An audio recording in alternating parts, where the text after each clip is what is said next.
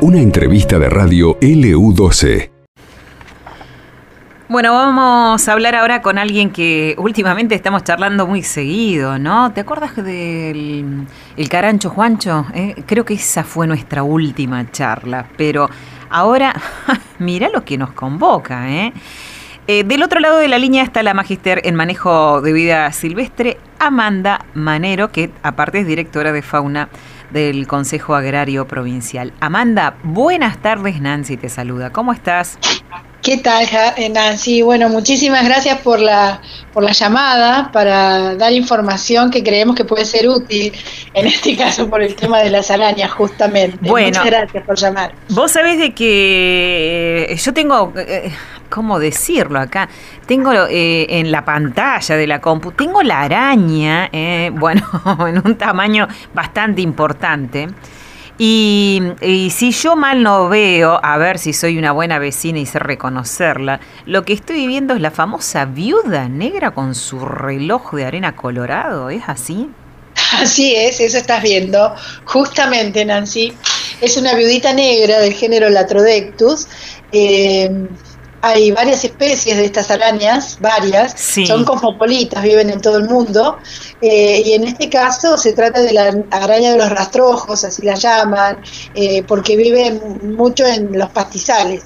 Entonces, eh, en este momento, precisamente... En esta época, sí. Claro, época de sequía y época de muchísimo calor, entonces es común verla porque es la época de reproducción de las arañas.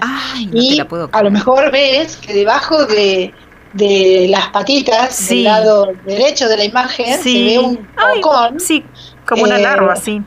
Exacto, mm, eso en realidad es algo que teje la araña con sus glándulas hilanderas y es el eh, lugar, digamos, donde coloca todos los huevitos, o sea que ese copón está lleno de huevitos o de pequeñas eh, arañuelas, mm. que son las que justamente le van a dar, eh, bueno, van a constituir las generaciones siguientes. Claro, conservar la especie, digamos. Exactamente. Nunca había escuchado el término arañuelas.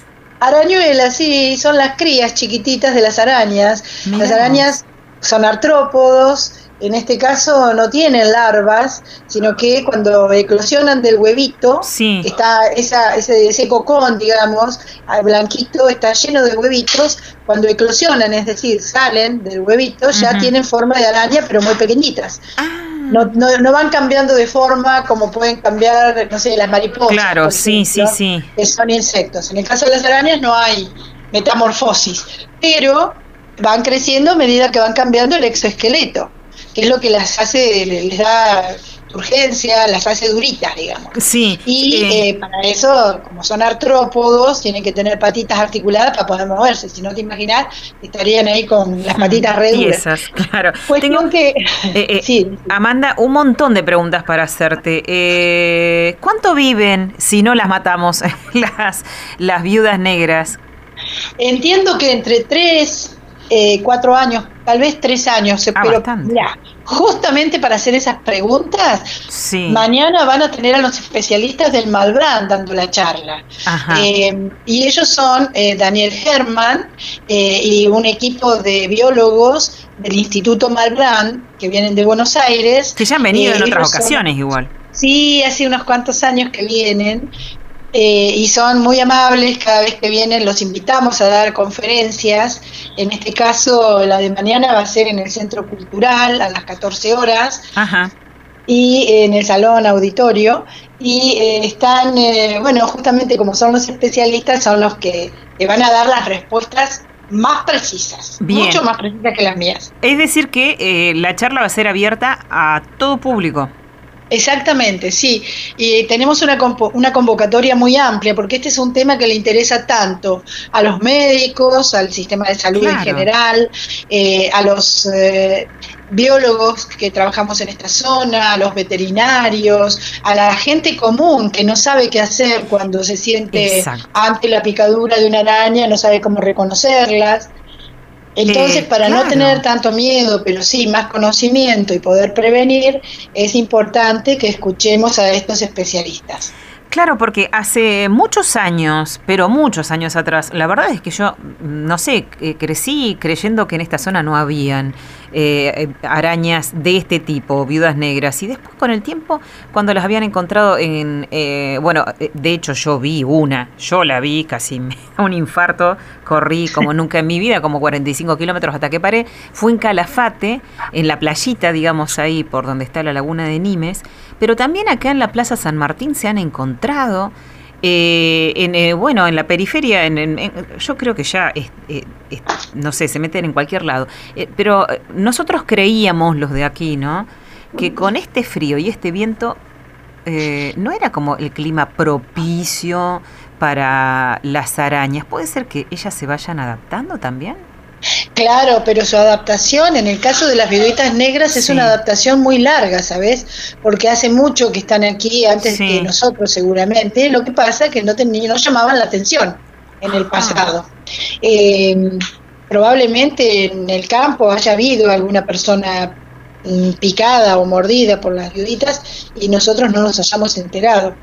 Em, pero claro, a medida que son tan llamativas, ¿viste? Ese color rojo sobre el negro azabache es muy llamativo e indica justamente su coloración que puede hacernos daño. En general, los animales que tienen algún veneno tienen también alguna característica que los hacen o veneno o alguna sustancia, como por ejemplo el zorrino, eh, con esa sustancia que puede con la que nos puede mojar y nos puede causar un problema serio, tienen esa coloración especial, tipo que te indica, eh, ojo, no me moleste, mira que yo te puedo hacer daño. Mm, bueno, eh, eh, también pueden asistir eh, chicos, digamos, a este tipo de, charlas, Amanda. Sí, justamente, sí, claro que sí. No sería nada, estaría perfecto que vayan chicos. Siempre va niños en las charlas, los papás van muchas veces con ellos. Eh, yo, yo, creo porque que, a los chicos les interesa. Claro, pero digo, en general lo que vos planteabas desde un principio, ¿no? Eh, más allá de, saber reconocerla, eh, lo que debemos saber, y me parece que ahí es donde estamos flojos, justamente, es este qué hacer si, si nos pican, porque a mí se me ocurre una situación. Si estás dormido y, te pican, ¿cómo te enteras que fue una de estas arañas? Si no encontrás la araña, por ejemplo, porque esa es otra, ¿no? Es importante por ahí eh, llegar al médico y decir, si vemos que es una picadura, ¿qué fue lo que nos picó? Claro, en este caso generalmente las arañas dejan algún tipo de herida que si se mira con mucho cuidado se pueden notar los quelíceros, que son las estructuras, los apéndices con los cuales pican o muerden, eh, dejan herida en la piel y además por el resto de la sintomatología. Eh, las personas que son picadas por este tipo de arañas, dependiendo del lugar en donde en donde los piquen, eh, tienen, viste, van a resultar con un edema, eh, determinado tipo de, no sé, van a estar afiebrados, eh, depende qué tipo de araña sea, la sintomatología va a ser diferente. Entonces, por eso es muy importante también que el equipo de salud eh, reconozca, y por eso queremos trabajar en conjunto con ellos. Nosotros los podemos ayudar a hacer las determinaciones, les decimos, es o no es viudita negra. Porque hay otras eh, arañas que se parecen mucho a las viuditas negras, pero no lo son. Entonces nos podemos confundir son especies diferentes y eso lo va a mostrar eh, justamente el investigador que va a hacer la presentación, va a mostrar las que son viuditas, las que se le parecen. Y no es tan complejo cuando uno eh, tiene tiempo. Ahora, las puede ver, pero lo que vos decís, estoy durmiendo y me pica, y bueno, por las dudas es preferible ir al médico y que vaya fijándose cuáles son tus, tus, cuál es tu dolor, tus síntomas, ¿no? Para, para que puedan diferenciar y ver si es necesario o no darte el antídoto. Eh, la verdad es que hay muchas especies ¿no? en peligro de, extinción, pero digo, en general, las arañas, em, eh, la reacción que tiene el humano es eh, matarlas. Este, es, es, el zapatazo inmediato. Eh, y esto es, em, porque vos las, las hablas de, la, de las viuditas, digo, decís las viuditas como con tanto cariño, y yo creo que en general la gente cuando ve una araña, y más si llega a tener el relojito de arena rojo en el lomito, es como que, no sé, no, es muy difícil atinar a no sé, tratar de meterla en un frasco, por ejemplo, como para llevarla y que, la vea eh, el médico o bueno o, sacarla simplemente de, de la casa eh, es esto, es difícil, claro, ¿cómo, ¿cómo hacemos para evitarlo? el asesino que tenemos también o de porque aparte queremos que nos van a matar. Sí, uno se olvida que uno es King Kong al lado de ellas, eh, o más todavía que King Kong. Entonces, eh, realmente, no, pero es difícil, ¿eh? a mí también me pasa, si yo estoy distraída haciendo alguna cosa y se me aparece de golpe una araña grande, el susto que me pego a lo mejor también la, piso, ¿eh? eso nos pasa a todas las personas. Lo que pasa es que trato, más si no tengo ningún inconveniente y no me ha picado, y bueno, si me picó, con más razón tengo que tener cuidado y eh, tratar de eh, registrar la araña que es para poder contarle al médico qué es lo que me ha picado. Pero lo normal, si no, eh, es, eh, bueno, tengo una araña acá cerca y antes de que alguien la mate, yo trato de colocarla en un frasquito, agarrarla con un papel, un sobre, no sé, una bolsita, algo, y me la llevo al patio. Pero no hay, no hay peligro en estos casos, creo que no hay ninguna que esté en peligro de extinción, ¿sabes? Me parece que no. No, al contrario, porque claro, son animalitos que, y los que viven en esta zona más, tienen que aprovechar la época reproductiva. Bueno, estos tienen además una característica muy interesante y muy importante. La hembra se come al macho. Entonces, por eso se llama viudita negra. Pero bueno, son estrategias, viste, evolutivas de larga data, en miles, miles de millones de años. Sí, sí, la verdad es que eh, eh, siempre llamó la atención esto, ¿no? Eh, y por eso su nombre, la viuda negra, pero una forma difícil de mantener la, la especie si, si se comen al macho. Pero bueno. Ah, no, pero este son muy vivas porque primero copulan, después se lo comen. Ah, bien. claro, claro, claro. Cumple con su función el macho y luego muere. Bueno, eh, para esto y mucho más, la gente que aproveche entonces la charla es, es gratuita, Amanda. Sí, claro, es gratuita, em, libre, completamente libre, para, va a ser dictada en el día de mañana, eh, fundamentalmente por eh, Daniel Herman del Instituto Malbrán eh, y no recuerdo en este momento el nombre de los biólogos que vienen o los nombres de los biólogos que, que lo acompañan mm, y bueno va a ser a las 14 horas justamente en el Centro Cultural. Bárbaro, Amanda, como siempre. Ramón y Cajal, número 51. Yo tengo una pregunta más y no me animo a hacértela. A ver, decime. Amanda, ¿qué pasó con el carancho? Murió. Ay, viste, no quería Hablamos un día, hablamos un día, vos me contaste que le habían puesto un nombre. Juancho. Al día siguiente hubo que hacer eutanasia, el animalito murió. Ah. Eh, no, no podía seguir en las condiciones en las que estaba. Si hubiera sido la naturaleza, seguramente hubiera muerto antes pero como lo estábamos cuidando, no, no tenía ninguna mejoría, estaba cada vez peor. Esas cosas pasan. Y hablando de Carancho, yo necesito también este momento de comunicación, porque es muy importante lo que ha ocurrido en la Argentina, porque ya llegó la influenza aviar. Está en este momento, lo han, lo han, encontrado en la laguna de Pozuelos, en Jujuy, eh, quien la portaba es un ganso, un cloefara, o sea, un pariente de los cauquenes. Eh, y eh, es muy importante decir que también en Uruguay se han encontrado. Entonces nosotros estamos en una zona de riesgo.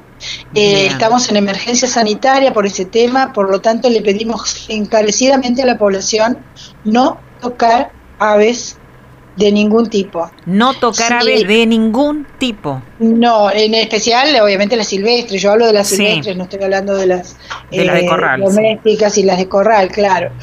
Lo cierto es que, por favor, evitar tocar en este momento, incluso le pido muy encarecidamente a los investigadores que hacen observaciones de aves constantemente, que tengan cuidado, que en el caso de encontrar aves en cualquier colonia o de cualquier laguna que presenta características eh, de comportamientos raros, por favor, enseguida comunicarse con el Consejo Agrario, nosotros rápidamente con el SENASA, y si no directamente con el SENASA. La autoridad de control de las enfermedades de los animales es el SENASA.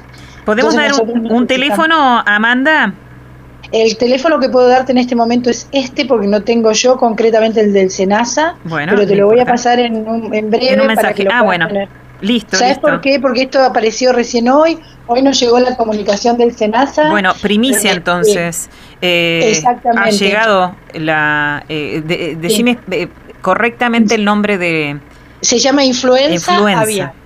También la conocemos como gripe aviar y tiene una sigla muy larga. Pero bueno, es eh, complicada porque el hombre puede contagiarse estando en contacto con aves enfermas eh, y le parece que fuera un resfrío, pero no lo es eh, para nosotros, ¿no? Para las personas.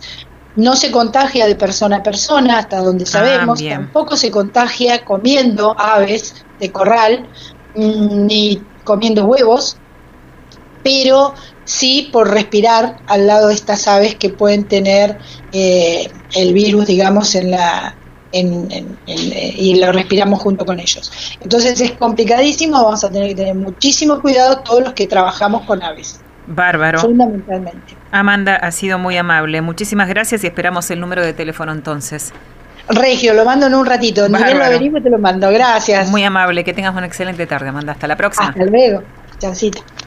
Conversábamos así con la magíster en manejo de vida silvestre y directora de fauna del Consejo Agrario Provincial, Amanda Manero. Esto pasó en LU12, AM680 y FM Láser 92.9.